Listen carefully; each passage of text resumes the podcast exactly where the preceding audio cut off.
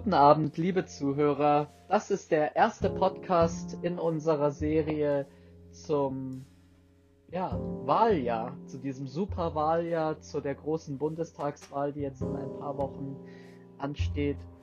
Und wir beschäftigen uns mit der FDP in dieser Episode. Das heißt, wer sich für die FDP gar nicht interessiert, der kann jetzt schon wieder abschalten. Aber nochmal, um den Hintergrund zu benennen, warum es jetzt so äh, lange gedauert hat, bis wieder eine Episode kam. Ich hatte sehr viele kreative Probleme bei der äh, Produktion der Folgen und ich habe mich dann am Ende entschieden, nicht äh, den Weg zu gehen und einfach über die Programmpunkte zu reden. Klar, ich werde auch auf ein paar Punkte und auf die Themenfelder eingehen. Jedoch geht es eher um das Gesamtbild, um die Partei an sich, die ich betrachten will, wie sie sich denn so in der Regierung, in der Politik machen könnte. Und ich werde das sehr fair, sehr objektiv versuchen zu machen. Und da können wir uns auf jeden Fall darauf freuen. Natürlich bin ich auch ein Mensch und habe auch meine eigene Meinung und werde die hier und da gekennzeichnet kundtun. Aber ich versuche, dass alle Parteien ihr Fett wegbekommen. Und damit möchte ich dann schon die Episode anstimmen und hoffentlich werden einige in ihrer Wahl nochmal ja, inspiriert werden. Ja, die FDP. Was gibt es groß zur FDP zu sagen? Sie war in der Regierung vor der GroKo und war dort eigentlich eine Partei, die bei den Leuten nicht sehr populär war. Das kann ich auf jeden Fall bestätigen. Und nach Philipp Rössler ist dann Christian Lindner an die Macht gekommen innerhalb der FDP und wollte quasi die FDP völlig reformieren. Man wollte vom, ja, ich sag mal, Image der äh, galopp gesagt äh, alten Bonzen wegkommen und wollte halt hin man wollte mehr die Sozialliberalen ansprechen, aber man wollte natürlich auch Konservative von der Union wegfischen. Und besonders wichtig ist bei der, ist für die FDP das Image eine jugendliche, eine digitale und eine ja, universelle Partei zu sein. Man möchte hier ganz klar die Mitte erreichen, die Mitte der Gesellschaft.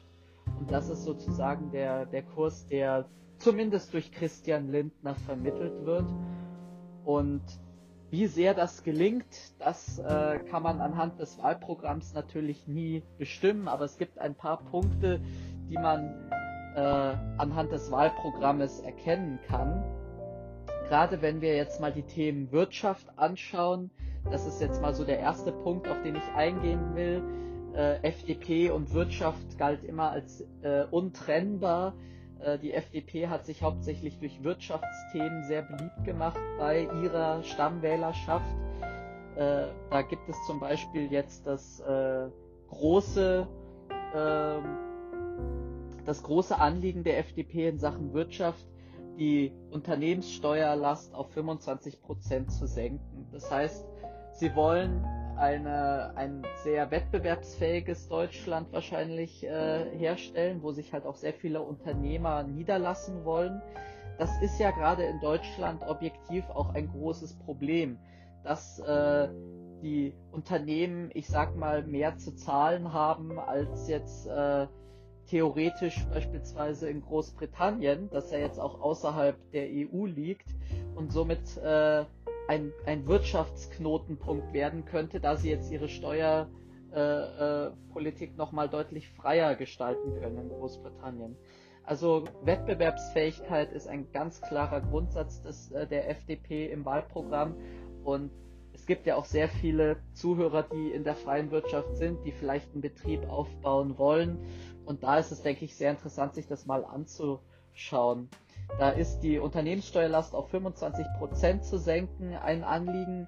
Das ist äh, schon mal ein ja, mutiges Unterfangen, aber ich denke ein nicht unrealistisches, weil so auch der Trend der, C, äh, der CDU und äh, CSU geht. Grundsätzlich möchte man die Steuern senken. und sie wollen auch die Gewerbesteuer abschaffen. Das heißt, es geht hier ganz klar in der Wirtschaft um Wettbewerbsfähigkeit. Das ist etwas, was der Student nicht merkt, das ist etwas, was der Beamte nicht merkt, äh, aber es ist etwas, was die Unternehmer doch schon merken. Und gerade die Jungunternehmer, das heißt die, die vielleicht eine, ein Startup-Unternehmen haben, die, die eine App entwickeln und ein Unternehmen daraus machen, gerade für die dürfte das sehr interessant sein. Und äh, wenn wir auch beim Wirtschaftsthema sind, ich nehme Wirtschaft, Steuern und Soziales immer sehr gerne in einen Topf.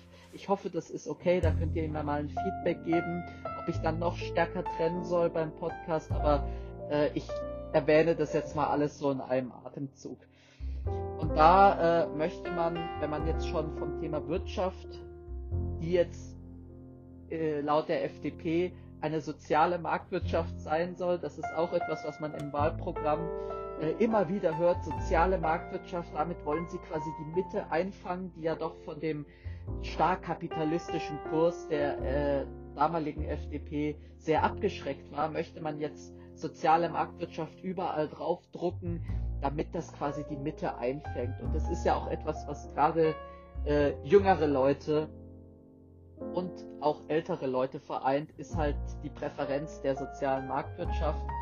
Und äh, das macht sich die FDP geschickt zunutze. Wie viel da dahinter steckt, ob sie wirklich eine soziale Marktwirtschaft dann auch in der Praxis durchsetzen würden, wenn sie angenommen 51 Prozent hätten, das sei mal dahingestellt. Aber insgesamt möchte man weicher wirken, man möchte äh, geschmeidiger sein, man möchte nicht der harte äh, äh, Industrielle sein, der die Leute äh, äh, ja, ein Linker würde sagen, ausbeutet, sondern man möchte ein, ja, ein jugendliches, ein weiches Image des Kapitalismus äh, rüberbringen.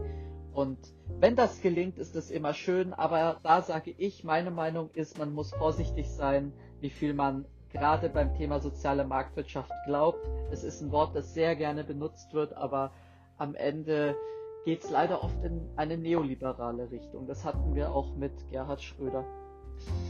Dann, wenn wir bei den Steuern sind, da soll die Spitzensteuerlast äh, schrittweise verschoben werden. Und zwar soll sie erst ab einem Jahreseinkommen von 90.000 Euro greifen. Das ist, denke ich, äh, eine Position, die sehr vielen Leuten gefällt. Aber man darf auch nicht äh, vergessen, dass die wahre Steuerlast, ne, die könnte man in meinen Augen äh, eher bei den großen Unternehmen ansetzen. Aber natürlich ein Verschieben der Spitzensteuerlast ist gerade für mittlere Einkommen sehr erstrebenswert, die ja auch äh, weit gefächert sind.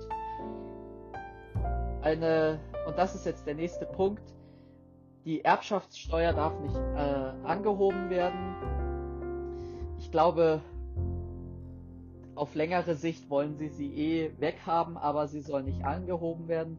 Erbschaftssteuer ist auch ein Thema, das äh, ich sehr differenziert sehe, weil auf der einen Seite wird quasi enorm viel vererbt teilweise, ohne dass da quasi äh, äh, wirklich fair was für den Staat abgezweigt wird. Aber auf der anderen Seite darf man auch nicht vergessen, dass die Leute, die was vererben, dafür auch ihr Leben lang meistens äh, äh, anständig gearbeitet haben und das muss man, finde ich, auch würdigen.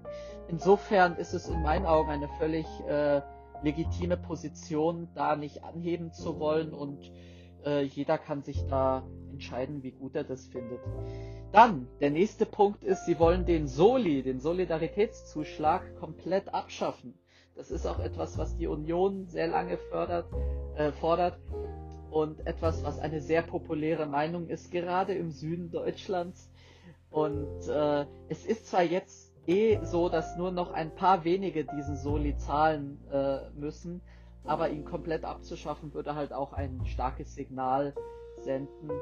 Und es ist auf äh, längere Sicht definitiv das, was passieren muss, denn uns wurde schon sehr lange versprochen, dass der Soli abgeschafft werden muss und es ist noch nicht passiert. Äh, ist auf jeden Fall gut, es im Programm zu haben in meinen Augen. Ist auch wählertaktisch klug, weil so auch ein paar bayerische Wähler da sicher äh, sich mitgenommen fühlen.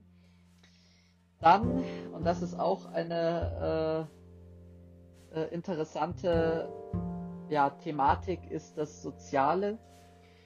Und da wird es dann schwierig für die FDP.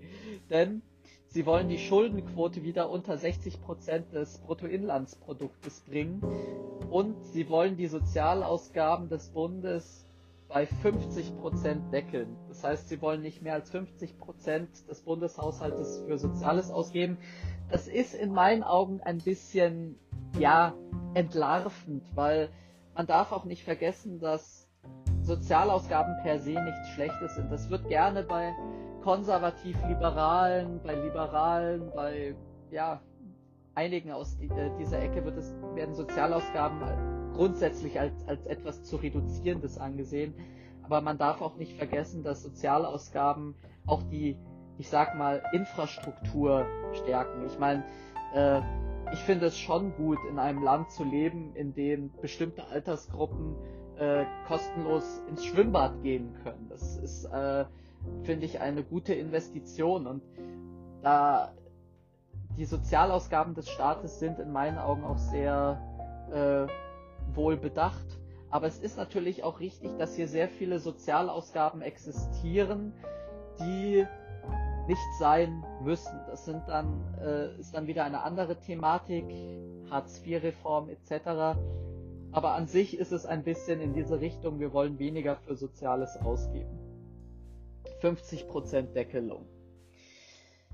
Dann, wenn wir uns die Rente anschauen, das äh, kommt ja beim Sozialen gleich äh, in Verbundenheit damit, da wollen sie das Renteneintrittsalter äh, flexibler gestalten. Das heißt, im Umkehrschluss äh, jemand, der mit den, ich sag mal, geringeren Bezügen zufrieden ist, der kann auch gerne früher in Rente gehen, aber der, der halt wirklich was von seiner Rente haben will, der muss dann schon länger arbeiten. Und äh, dieses, ich finde dieses, ja, diese Semantik mit diesem flexibleres Renteneintrittsalter, das heißt eigentlich nur, ja, die Leute können gerne früher in Rente, aber dann kriegen sie auch weniger. Und äh, an sich ist es natürlich vom Prinzip her verständlich, dass sie das so einführen wollen. Auch das, äh, auch die gesetzliche Aktienrente ist sehr interessant, weil das auch eine bei der Jugend sehr populäre äh, Meinung ist. Denn äh, die ganzen Renten, die werden ja äh, zu äh, zur Finanzierung, die Finanzierung der ganzen Rente, der, die liegt ja bei den Leuten, die jetzt jung sind und die und in deren Interesse möchte man natürlich die Rente eher in, in Richtung Aktien schieben. Das ist eine Position, die tatsächlich sehr populär ist, die auch bei der FDP sehr viel, äh, ich sag mal, Zuwachs fördert. Inwiefern das äh, grundsätzlich eine gute Position ist, sei dahingestellt.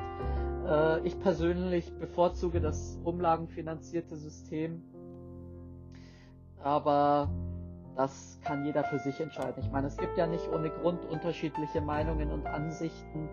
Äh, es ist auf jeden Fall in meinen Augen wenig soziale Marktwirtschaft. Also soziale Marktwirtschaft heißt für mich auch starke Renten äh, ohne äh, Aktienfonds, die natürlich auch risikobehaftet sind. Aber es ist eine sehr beliebte Position.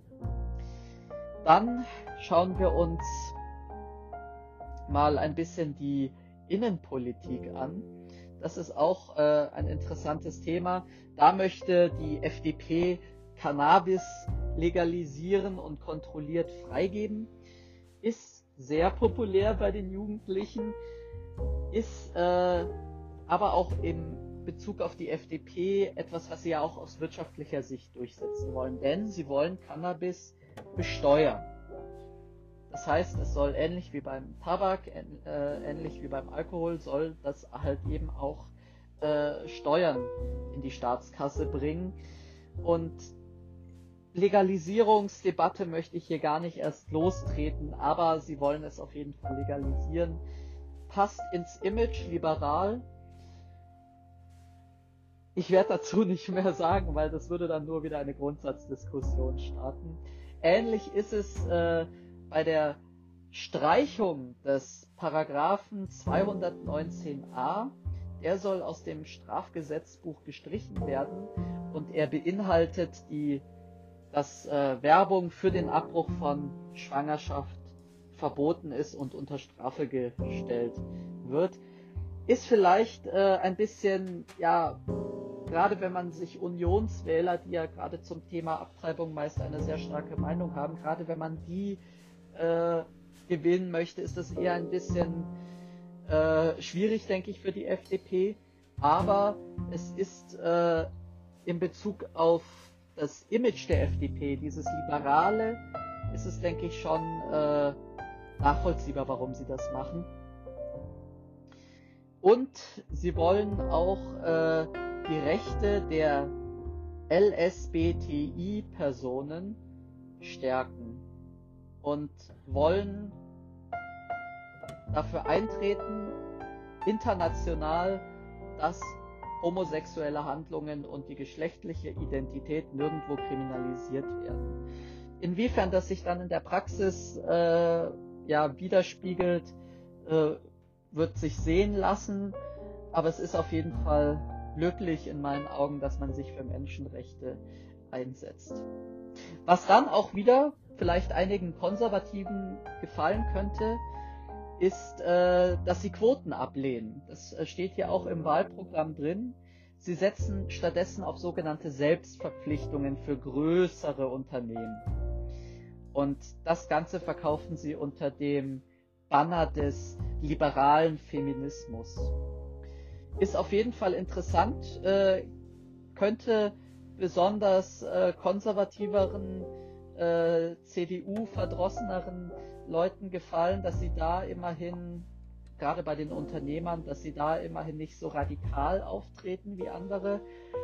Äh, aber es ist natürlich auch so, inwiefern diese Selbstverpflichtungen dann in der Realität irgendwas ändern, das wird sich sehen lassen. Das ist äh, sehr interessant. Insgesamt kann man auch sagen, wenn man sich äh, anschaut, wie sich die FDP innenpolitisch positioniert, äh, versuchen sie sehr, ich sag mal, dieses Verhältnismäßige rüberzubringen. Also sie sagen, ja, hier, wo man was machen muss, da machen wir dann auch was, aber wo halt aus ihrer Sicht etwas nicht nötig ist, da wollen sie etwas auch nicht machen. Und das ist äh, in meinen Augen auch ja sehr interessant. Es kommt aber für mich auch immer darauf an bei einer Partei, wie sie sich grundsätzlich äh, ja, gibt. Und ich finde es in meinen Augen etwas schwierig, wenn man immer von Sachthema zu Sachthema springt, sondern es sollte auch ein, äh, ein grundsätzliches, eine grundsätzliche Positionierung äh, einer Partei existieren. Und das ist bei der FDP, ich sag mal, ein bisschen schwammig, weil sie sich halt meistens immer nur zu Sachthemen äußern, aber den Jugendlichen nicht so wirklich äh, das Image vermitteln. Wo es dann wieder kontrovers wird, ist beim Thema innere Sicherheit. Wenn man das gerade nochmal in äh, Verbindung mit meiner, letzt, äh, mit meiner letzten Aussage setzt, sieht man nämlich hier gerade, dass es Reibungspunkte gibt. Und zwar bei der inneren Sicherheit lehnt die FDP den Staatstrojaner oder die Staatstrojaner, es gibt ja wahrscheinlich mehrere, Online-Durchsuchungen und Vorratsdatenspeicherung ab.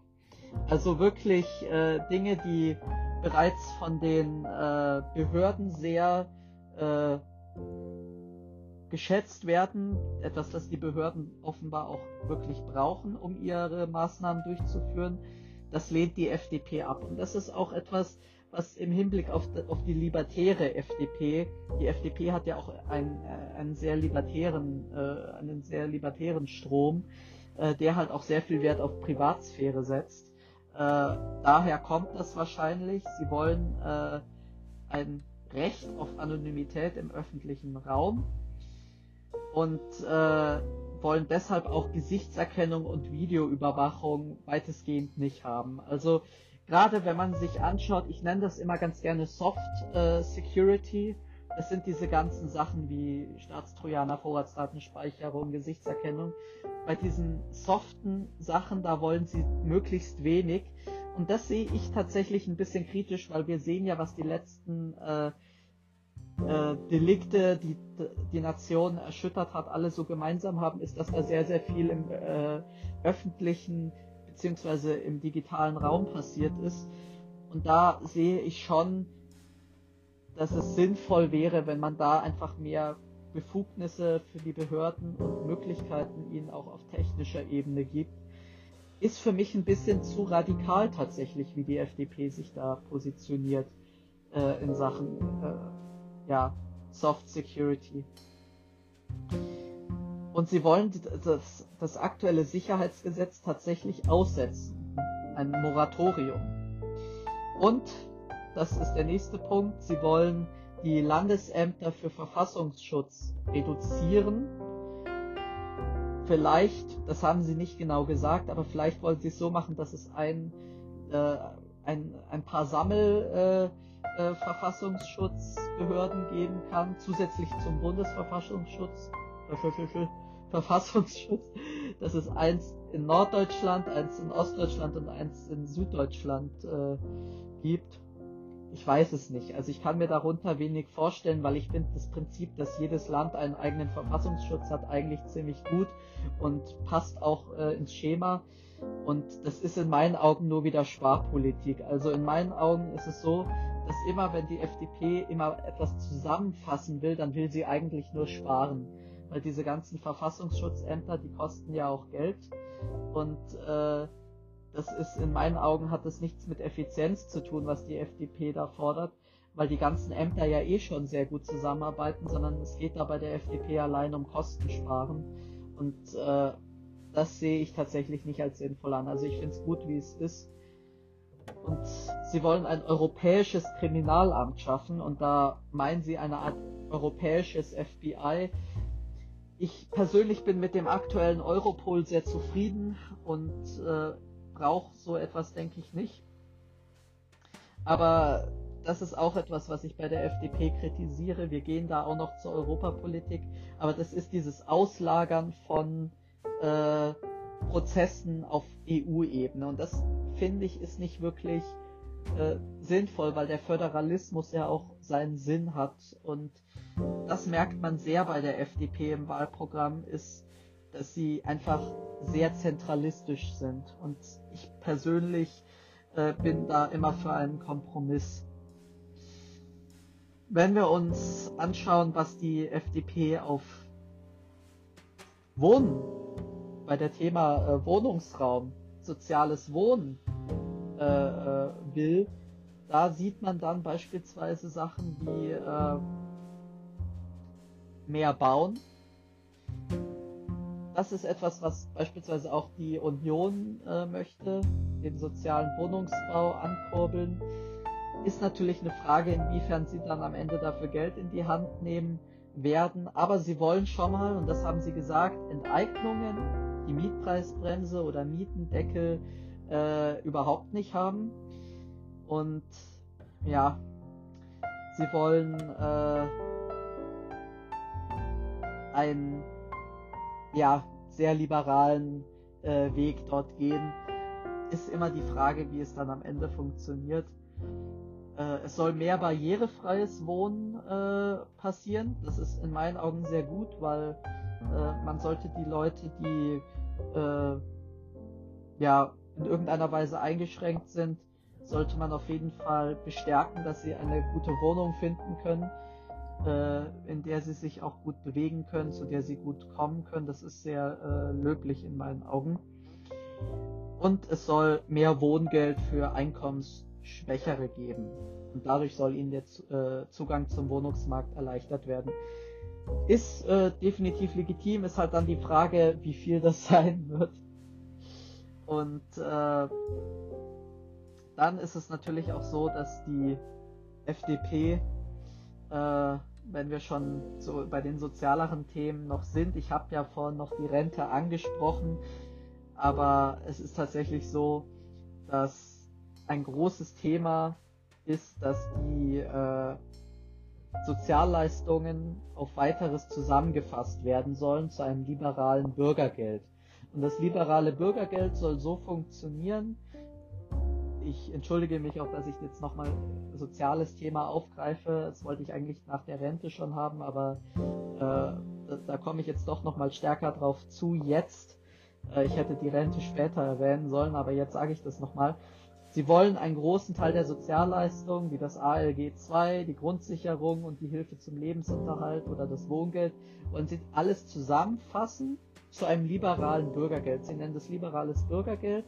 Und dieses liberale Bürgergeld soll sozusagen, äh, wenn man gerade keine Arbeit hat, soll das greifen und das soll quasi immer sinken, je mehr Einkommen man hat. Das heißt, es soll verhältnismäßig ausgezahlt werden ich habe mich damit tatsächlich schon mal beschäftigt, weil ich das Prinzip eigentlich sehr äh, gut fand.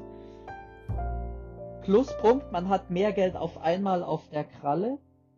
Aber der Nachteil ist, dass dieses Geld im Vergleich zu diesen ganzen Sozialleistungen, die man individuell haben könnte, wahrscheinlich dann geringer ausfällt. Aber man spart sich halt den Bürokratiedschungel. Also es hat Vor- und Nachteile, ist auf jeden Fall eine sehr originelle Position, finde ich auch sehr interessant müsste man testen in meinen Augen. Dann wollen sie äh, bei der Arbeit, wenn man sich arbeitspolitisch äh, die FDP anschaut, da wollen sie von einer täglichen Höchstarbeitszeit auf eine wöchentliche umsteigen. Ist auch interessant, aber macht wahrscheinlich keinen Unterschied. Und äh, Homeoffice, sagen sie, muss immer individuell geklärt werden. Also sie wollen keinen Rechtsanspruch auf Homeoffice. Und dann wollen sie natürlich auch äh, mehr Betriebskindergärten, damit die Vereinbarkeit von Beruf und Familie besser funktioniert. Und äh, sie wollen, dass es einen Rechtsanspruch auf Kinderbetreuung nach dem Ablauf des Mutterschutzes gibt. Und das sind schon Positionen, die schon deutlich sozialer äh, rüberkommen, als es die alte FDP wahrscheinlich formuliert hätte. Und äh, das ist in meinen Augen etwas, was äh, definitiv Wähler vielleicht sogar von der SPD fischen könnte. Aber ist die Frage, wie lange sich das hält. Es kann auch sein, dass sie dann nach der Wahl sagen werden, okay, der sozialliberale Weg, der war nicht erfolgreich, wir müssen wieder unser Stammpublikum bedienen, ist äh, sehr interessant, denke ich. Dann, in Sachen Bildung wollen sie bundesweite Abschlussprüfungen für die mittlere Reife und das Abitur. Das heißt, es soll nicht mehr sein, Bayern gibt ein eigenes Abitur vor, Berlin gibt ein eigenes vor, sondern es soll vereinheitlicht werden und somit soll auch der Bildungsföderalismus aufgeweicht werden. Ich nenne das jetzt echt mal aufweichen, weil das ist etwas, also die Bildungshoheit der einzelnen Länder ist für viele gerade Konservative etwas sehr äh, Heiliges und äh, da möchte die FDP das aufweichen und eben äh, die Abschlussprüfungen vereinheitlichen. Und da ist dann auch die Frage, äh, ob das zum Besseren oder zum Schlechteren sich dann entwickelt. Und sie wollen ab 2025 perspektivisch äh, die Zukunftsinvestitionen mit bis zu 25% des Bruttoinlandsproduktes finanziert werden. Das heißt, sie wollen da Bildung und Zukunftspolitik äh, sehr stark in den Vordergrund rücken. Jugendliche könnte das ansprechen, wobei es auch einige gibt, die tatsächlich sagen, nee, ich bin stolz auf mein bayerisches Abitur und ich möchte nicht, dass das da runtergestuft wird, sage ich mal. Äh, ist die Meinung von gar nicht mal so wenigen. Dann, wenn wir uns das Thema Verkehrspolitik anschauen, da möchte sie keine äh, Tempolimits. Da sagen sie, das ist weder progressiv noch nachhaltig. Und sie wollen auch nicht Diesel- und Motorradverbote durchsetzen. Und das ist tatsächlich etwas, was ein bisschen mit Vorsicht zu genießen ist, weil ähm, Sie wollen das Ganze kompensieren durch den CO2-Emissionshandel. Das heißt, alles soll in dem Bereich teurer werden. Und am Ende wird es sein, ja, Diesel darf vielleicht noch fahren, aber es können sich eben immer weniger Leute leisten. Und das ist, lässt halt auch wieder dieses Image der FDP durchscheinen, weil sie eigentlich im Endeffekt nur Politik für ihre äh, äh, für ihr Klientel dann wieder im Kern durchsetzen, die natürlich äh, gerne mit einem Sportwagen, mit äh, was weiß ich für einem Motor äh, mit Höchstgeschwindigkeit fahren wollen und äh, die ja, ich sag mal, weniger gut verdienten, die können, äh, können sich das dann halt perspektivisch nicht mehr leisten. Es wird zwar nicht verboten, aber es wird einfach zu teuer. Und das ist in meinen Augen ein bisschen, ja, ein zweischneidiges Schwert. Und sehe ich ein bisschen kritisch, was sie da an dem Ende machen wollen. Klar, sie wollen in klimafreundliche Motoren und alternative Kraftstoffe investieren, aber ist kritisch zu sehen in meinen Augen. Ich finde es auf jeden Fall äh, interessant, dass äh, sie am, äh, am unbeschränkten Fahren, also kein Tempolimit, dass sie daran festhalten wollen, weil äh, Deutschland ja in der EU das einzige Land tatsächlich ist, das kein Tempolimit hat. Äh, aber es ist natürlich auch ein, ein Wahrzeichen, das verstehe ich schon, dass man sich das erhalten will, dass äh, Amerikaner mit ihren Muscle Cars äh, auf der deutschen Autobahn mit voller Geschwindigkeit fahren können. Das ist natürlich auch, hat einen Charme. Aber ich finde, alles über den Preis zu machen, ist nicht wirklich progressiv. Also ich finde, es sollte schon ein bisschen mehr Regulierung geben, weil ohne Regulierung schaffen wir es auch in der Zeit nicht, da wirklich das Klima gut zu schützen. Dann bei der Bahn wenn wir jetzt äh, öffentliche, äh, öffentliche Verkehrsmittel uns anschauen, da möchte sie das Schienennetz beim Bund lassen und den Betrieb privatisieren. Sehe ich persönlich ganz kritisch, weil äh, es wird dadurch nicht besser und ich glaube eher, dass wenn man das äh, eher in die Richtung staatliche Einmischung bringt, dass wir da schneller vorankommen aber es ist natürlich, Privatisieren ist ein Kerngeschäft der FDP. Und äh, von dem her ist es, denke ich, nachvollziehbar, warum sie das wollen. Aber es wird, denke ich, nichts, nicht viel ändern. Also das kritisiere ich da schon. Sie wollen die Luftverkehrssteuer abschaffen und Auto, das autonome Fahren äh, fördern. Und, das ist vielleicht auch für Jugendliche sehr interessant, Sie wollen Pkw-Führerscheine ab 16 und für Mopeds ab 15. Die meisten, denke ich, würden das begrüßen bei den Jüngeren, aber man sieht es aus den USA, die Unfallstatistik äh, spricht Bände. Darüber äh, Jugendlichen würde ich das tatsächlich nicht zutrauen. Aber es ist äh, liberale Politik. Das kann man sagen. Dann bei der Gesundheitspolitik, die ja auch sehr interessant ist, möchte sie, äh, dass das Robert Koch Institut unabhängig von der Politik wird, äh, ist eine legitime Position in meinen Augen. Und sie wollen Bürokratie abbauen und mehr Zuschüsse für Impfstoffe und für Medikamentenproduktion in Deutschland etablieren. Das ist in meinen Augen sehr wichtig, weil wir sehen ja, dass wenn wir die Impfstoffproduktion in äh, andere Hände legen aus dem Ausland, dass wir da sehr viel Probleme bei der Lieferung bekommen. Also ich sehe das schon sinnvoll, dass sie das fördern wollen. Aber da wäre ich beispielsweise dafür, äh, einfach eine Art Staat, ein äh, äh staatliches äh, ja, eine staatliche Firma zu gründen für diese Impfstoffe. Also zum Beispiel äh, dann ein Joint Venture mit BioNTech in Deutschland zu machen. Das fände ich sehr interessant. Dann wollen sie, das ist auch äh, sehr interessant, sie wollen ein Sterbehilfegesetz auf den Weg bringen. Das ist etwas, das äh, kontrovers ist, aber das passieren muss. Das Bundesverfassungsgericht hat da eindeutig gesagt, es muss in irgendeiner Weise äh, legal, durchführbar äh, gemacht werden. Natürlich wird dann das Gesetz höchstwahrscheinlich mit Unionsbeteiligung sehr restriktiv, aber es muss ein solches Gesetz äh, äh, auf den Weg gebracht werden. Das ist eine klare Anweisung des Bundesverfassungsgerichts. Aber bei der FDP habe ich so ein bisschen meine Sorgen, dass sie das sehr liberal machen werden, was dann ein bisschen auch den Werten einiger Konservativer widersprechen dürfte. Dann, und das ist auch sehr interessant, ich sage irgendwie oft, das ist sehr interessant, aber was anderes, äh, eine andere neutrale Äußerung fällt mir oft nicht ein.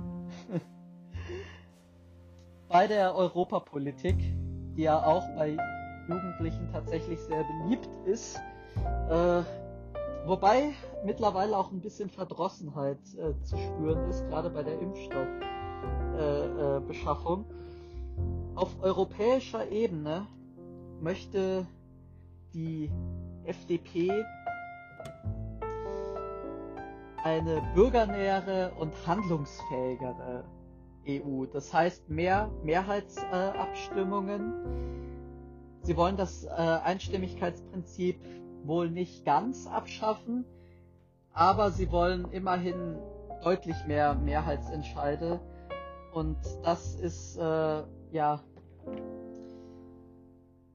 schwer zu beurteilen. Ich bin für das komplette Einstimmigkeitsprinzip. Also ich bin der Meinung persönlich, dass alles auf EU-Ebene einstimmig passieren muss. Aber es ist natürlich eine populäre Meinung zurzeit, äh, dass alles schneller gehen muss und äh, es mehr Mehrheitsentscheidungen geben soll. Und es soll laut der FDP eine europäische Verfassung geben. Also es soll äh, eine europäische, äh, es soll auf lange Sicht soll die EU laut der FDP zu einer Art äh, föderalen Staat werden. Das heißt, dass Deutschland ein europäischer Bundesstaat wird. Und das ist natürlich Zentralismus pur in meinen Augen. Und äh, das ist auch in den Augen einiger gar nicht so liberal, wenn man so riesige zentralistische Behörden schafft. Äh, das ist äh, gar nicht mal so populär bei einigen Liberalen. Und wird sich sehen lassen, inwiefern das dann noch Bestand hat, wenn sie in die Regierung kommen. Europapolitik ist ja nochmal ein anderes Thema, aber es ist eine Position, die gerade mit den Grünen, wenn es eine Koalition geben sollte, sehr, sehr gute Anhaltspunkte geben könnte darauf, dass sie sich gut vertragen werden. Dann wollen sie mit den Briten eine neue Partnerschaft gründen. Das ist sehr sinnvoll, weil äh, Großbritannien momentan äh, so ein bisschen äh, einfach da nebenan einfach steht und keiner weiß irgendwie, wie es jetzt weitergehen soll. Ist auf jeden Fall sinnvoll, weil Großbritannien darf man ja nicht vergessen, ist militärisch, ist auch wirtschaftlich und äh, geopolitisch eines der mächtigsten Länder äh, auf dem europäischen Kontinent. Und da braucht es in meinen Augen eine starke Partnerschaft. Und sie wollen die Beitrittsverhandlungen der Türkei beenden. Das heißt, sie wollen das gleich vom Tisch äh, äh, streichen, dass die Türkei in die EU eintreten kann und es soll einen europäischen Währungsfonds geben, der Wächter über die Staatsfinanzen wird. Und wenn wir gerade schon beim Thema Europa sind, gehen wir auch gleich zur Außen- und Sicherheitspolitik. Da möchte die FDP eine starke NATO und auch eine Europa-Armee und das ist auch etwas, also ich finde, es geht nur das eine oder das andere gut. Also ich glaube, es würde zu viele Reibungspunkte geben, wenn es NATO und EU her gibt. Also die SPD hat ja die Position, die finde ich persönlich ganz gut, dass es zusätzlich zu den 24 europäischen Armeen noch eine 28. Äh, EU-Armee gibt. Also es gibt ja, die 27 Länder haben alle ein eigenes Militär und dann will die SPD, also Olaf Scholz, will noch ein 28. Militär äh, für die EU, das sich quasi dann als äh, Taskforce versteht. Aber die FDP möchte wohl wirklich äh, auf lange Sicht ein, eine richtige Europa-Armee. Und da könnte es gerade was die USA angeht ein bisschen Reibungspunkte geben. Sie wollen eine klare Haltung gegenüber Russland und wollen äh, auch ja, die Demokratie äh, in der ganzen Welt, sagen wir mal, vertreten. Das heißt, sie wollen äh, eine klare Haltung gegenüber Russland durchsetzen, die ja momentan immer so schwankt äh, in Deutschland. Und sie wollen einen Anlauf zum Nahostfriedensprozess sicherstellen und Hilfezahlungen an die äh, Palästinenser finden sie gut, aber sie wollen eben schauen, dass äh, das Geld nur in die Hände von Zivilisten und Bedürftigen fließt. Dann bei der äh, China-Politik wollen sie eben auch, äh, dass bei den Menschenrechtsverletzungen das auch klar ausgesprochen wird von deutscher Seite, aber sie wollen weiterhin wirtschaftliche Zusammenarbeit äh, definitiv äh, intensivieren. Oder was heißt intensivieren? Weiter auf stabiler Ebene durchführen. Und äh, sie sind ganz klar auf der Seite von Taiwan. Und das ist es eigentlich zur Außenpolitik. Ich könnte noch erwähnen, dass die FDP äh, das 2%-Ziel definitiv äh, erfüllen will und sich auch bewaffneten Drohnen nicht in den Weg stellt. Und jetzt noch, vielleicht noch als äh, abschließenden Themenkomplex, schauen wir uns das Thema Medien an. Und bei den Medien möchten sie einen moderaten und schlanken öffentlichen Rundfunk, der sich primär auf Nachrichten, Kultur und politische Bildung sowie Dokumentation konzentriert. Und das ist etwas, was, glaube ich, sehr, sehr vielen älteren, konservativeren aus der Seele spricht, die ja auch äh, einige Aspekte des öffentlich-rechtlichen Rundfunks kritisieren. Und ich halte das auch für sinnvoll, da ein bisschen zu sparen, weil der öffentlich-rechtliche Rundfunk hat insgesamt ein jährliches Budget von äh, 7 Milliarden Euro. Und von diesem Geld könnte man mehrere Avengers Infinity War Filme drehen. Aber die Filme, die halt teilweise dort produziert werden, die sind gar nicht auf dem Niveau, auf dem sie sein könnten. Und vor allen Dingen das Problem ist auch, dass sich sehr viele Programme wiederholen. Also sehr viele Programme äh, sind sehr deckungsgleich, wenn man sich die ganzen Satire-Shows anschaut. Und da finde ich, könnte man schon ein bisschen verschlanken. Und das ist auch eine Position, die sehr beliebt ist bei äh, konservativeren. Und so ist ungefähr das Wahlprogramm der FDP zu verstehen. Einen großen Themenblock, den ich mir noch aufgehoben habe, der sehr, sehr viele Menschen bewegt, ist die Migration. Und äh, das ist bei der FDP wirklich ein besonderes äh, ja, Erkennungsmerkmal, ist, dass sie ein Einwanderungsgesetz nach kanadischem Vorbild durchbringen wollen. Das heißt, sie wollen äh, ein Punktesystem und eine Blue Card und sie wollen die Möglichkeit eines Spurwechsels für äh, abgelehnte Asylbewerber. Das heißt, sie sagen, wenn es einen Asylbewerber gibt, der, unbe äh, der unbedenklich ist, aber eben keinen Schutzstatus hat, dann soll der die Möglichkeit bekommen, wenn er Sprachen äh, kann, sehr qualifiziert ist, zu bleiben. Und da muss man in der Praxis sehen, inwiefern äh, sich das äh, bewährt. Aber, und das wollen sie auch im gleichen Atemzug sagen, sie wollen Flucht und Einwanderung klar unterscheiden. Also sie sagen ganz klar, äh, das Grundrecht auf Asyl ist unantastbar. Wer Schutz braucht, der soll ihn bekommen, aber es ist auf die Dauer des Krieges begrenzt. Und so wollen sie dann auch das System entlasten.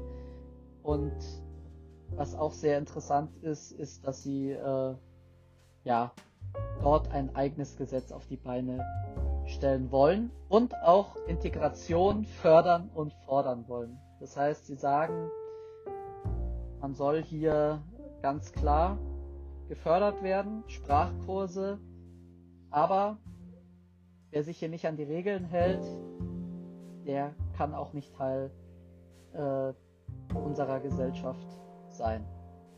Und das ist äh, auf jeden Fall etwas, das eine klare Position ausstrahlt. Und sie wollen sich gezielt an Frauen, Kinder und Senioren richten und besonders schutzbedürftige Personen und äh, bürokratische Hürden wollen sie abbauen und natürlich eine stärkere äh, Partnerschaft mit den Herkunftsländern aufbauen, die dann natürlich auch bei Rückführungen sehr zur Geltung kommen dürfte. Das ist es jetzt also, das äh, ganze Programm der FDP kurz besprochen und jetzt möchte ich noch in den letzten Minuten, in denen ich hier rede, nochmal über meinen Eindruck reden und was man erwarten kann. Es, die FDP öffnet sich mit diesem Programm sehr für Jamaika und für Ampel. Ob sie dann am Ende diesen Schritt macht und äh, in eine Koalition geht, von der natürlich auch sehr viel abhängt. Es ist ja also sehr, sehr viele, um jetzt nochmal auf die Frage zu kommen, ob der Hype um die FDP als große Partei, die alle Probleme anpackt und löst, äh, ob dieser Hype gerechtfertigt ist, das wird sich sehen lassen. Denn aus der Oppositionsbank heraus kann man immer sich als Retter inszenieren und kann man immer sagen, wir wollen verschlanken, wir machen es effizienter, wir machen es besser. Aber wenn man dann erstmal in Regierungsverantwortung ist, dann ist alles nicht mehr so einfach. Von dem her ist meine Botschaft ganz klar, man sollte die FDP nicht zu sehr hypen, weil sie ist eine Partei wie jede andere auch. Und am Ende ist Realpolitik angesagt, am Ende ist äh, Kompromiss angesagt und da dürften einige enttäuscht sein, sowohl bei Ampel, die ja eine sehr regu die sehr viel regulieren wird, als auch bei Jamaika, die äh, der FDP auch wieder ein bisschen Spielraum bei liberaleren Themen nimmt, da ja dann auch die Union da dabei sein dürfte. Also man sollte sich nicht zu viel Hoffnung machen mit der FDP, aber auf der anderen Seite kann ich auch sagen, dass es eine Partei ist, die auf dem aufsteigenden Ast ist. Das heißt, wer jetzt in die FDP eintritt, dem könnte ich schon eine äh, durchaus blühende Zukunft dort als Politiker zusprechen, da es eine Partei ist, die eben Sozialliberale aus der SPD auffängt, die sich verloren fühlen, die äh, verdrossene Unionsmitglieder auffängt und so ist es halt ein, ein bunter Mix äh, an Positionen. Also die Positionen, die sprechen alle nicht eine einheitliche Sprache, sondern sind sehr rausgepickt. Das Einzige, äh, was es alles vereint, ist der äh, wirtschaftsliberale äh, Aspekt, der sich in sehr vielen Positionen widerspiegeln lässt. Ähm, ist zu beobachten. Ich würde der FDP auf jeden Fall schon mal ein ja, gut evaluiertes Programm zuschreiben. Aber ob ich sie wählen würde, ist schwierig. Also da muss schon viel passieren. Ähm, weil es ist halt auch eine Ein-Mann-Show mit Herrn Lindner. Und äh, wird sich äh, zeigen, inwiefern die FDP mit ihrem Programm sich durchsetzen wird. Also es ist ein sehr gefälliges Programm. Also mit SPD, mit Grüne, mit Union dürfte es da keine großen Reibereien geben bei den Koalitionsverhandlungen. Aber es ist ein riesiges Risiko für die FDP, weil äh, sie verärgern dann in diesen Koalitionen die Liberalen, die dann doch kein liberales Cannabisgesetz bekommen, mit die, wenn sie mit der Union koalieren, oder sie verärgern die Konservativen, wenn sie sich in Sachen äh, beispielsweise Abschiebungen oder in Sachen äh, äh, Tempolimit nicht durchsetzen können. Also insofern ist da sehr, ist da mehr Schein als Sein in meinen Augen. Aber äh, es füllt eine Lücke, kann ich ganz klar sagen.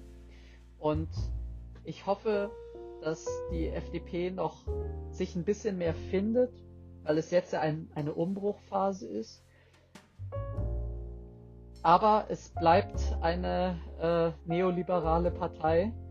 Äh, das, ich habe ja das ganze Programm gelesen. Ich habe mir jetzt hier nur die Punkte rausgeschrieben für euch. Aber man merkt, der, der starke Wirtschaftsliberalismus, der, der scheint immer noch durch. Und so sind sie auch immer noch ausgelegt im Innersten. Und das wird sich auch zeigen, wenn sie dann Politik machen. Aber sie versuchen immerhin Leute mitzunehmen und das finde ich äh, lobenswert.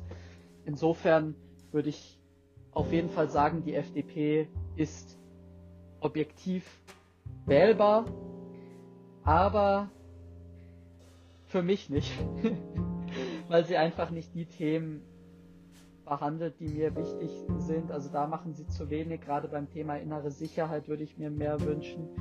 Ähm, und das auch bei der Sozialpolitik sind sie sehr sparsam und das ist einfach nicht so meine Linie. Aber ganz klar, wählbar, gerade wer unzufrieden ist äh, mit der Union und wer äh, sich ein bisschen vor den Regulierungen der Grünen fürchtet, der kann gerne die FDP wählen. Das äh, ist sehr interessant. Aber zur Europawahl werde ich auch wieder ein Video machen, wer da dann am besten ist. Und auf europäischer Ebene, also die Europapolitik ist mir ein bisschen zu zentralistisch, aber in der Realität wird es auch nicht alles durchgesetzt werden können. Von dem her, ja, ist die FDP definitiv wählbar, hat legitime Position, klar, Meinungsverschiedenheit, aber äh, sie ist auch nicht das große Ross, das äh, Deutschland ins 21. Jahrhundert bringt, wie man so schön sagt. Also es wird sich sehen lassen. Aber ich hoffe, die Folge war ein bisschen ja, aufschlussreich, wie sich die FDP positioniert und was sie so will und wie auch so die, dieser Hype äh, äh, zu verstehen ist um die FDP, dass sie halt sehr viele jüngere Leute mitnehmen will. Ähm, und das halt auch vom Marketing her gut ankommt, aber dass es halt am Ende immer noch sehr, sehr viel Lobbypolitik ist, also halt für die, äh, für die Gutverdiener, sage ich mal. Und äh, damit möchte ich jetzt auch mich verabschieden und sagen, dass äh, ich froh bin, endlich die Folge abgedreht haben zu können. Und ich mache vielleicht noch mal ein Special für alle Parteien, was Klimaschutz angeht. Ich habe jetzt hier nicht sehr viel über Klimaschutz geredet, aber ich habe natürlich das mit dem Emissionshandel, dass sie halt gegen die Verbote für den Emissionshandel und für die Förderung von äh, erneuerbarer Energien und Kraftstoffe sind. Aber ich mache noch mal ein Special zum Thema Klimaschutz und wie die Parteien dazu stehen. Bei der FDP wäre das jetzt sehr viel gewesen, was ich da noch hätte sagen können, aber die Zeit ist begrenzt. Von dem her verabschiede ich mich. Ich hoffe, die Episode kommt gut an. Äh, je mehr Plays, je mehr ihr es teilt, desto besser. Und ich hoffe auch sehr, äh, dass ich dann noch zeitlich äh, alle anderen Episoden gut rausbringe. Und es wird ein paar Specials geben. Es wird schon ein Klima-Special geben.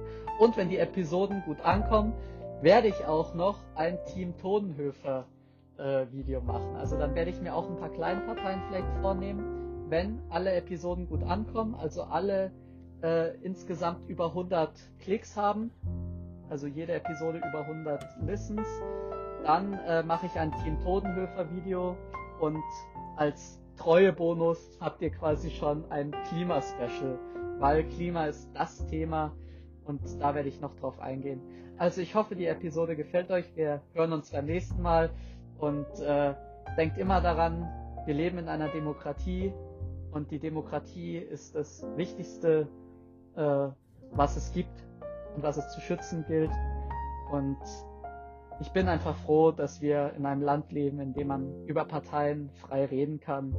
Und ich hoffe, dass die Demokratie auch bei allen ankommt und dass endlich die Spaltung innerhalb der Gesellschaft aufhört und wir alle uns wieder vertragen, gerade auch im Hinblick auf Corona. Und äh, ich hoffe, es war eine objektive, faire Folge. Und ich habe den Podcast extra Demokratie für Faule genannt, weil das ist ein cooler, äh, cooler Slogan. Es gibt ja auch Jung und Naiv und da dachte ich mir, ich brauche auch sowas. Und die Demokratie ist mir sehr wichtig. Und äh, ich weiß, dass viele Menschen faul sind und deshalb möchte ich da halt die Aufklärungsarbeit auch an bestimmte Zielgruppen ausrichten. also, macht es gut, bleibt gesund und äh, bleibt demokratisch. Wir sehen uns dann beim nächsten Mal. Viel Glück bei allem, was ihr machen wollt. Viel Spaß jetzt noch und haut rein.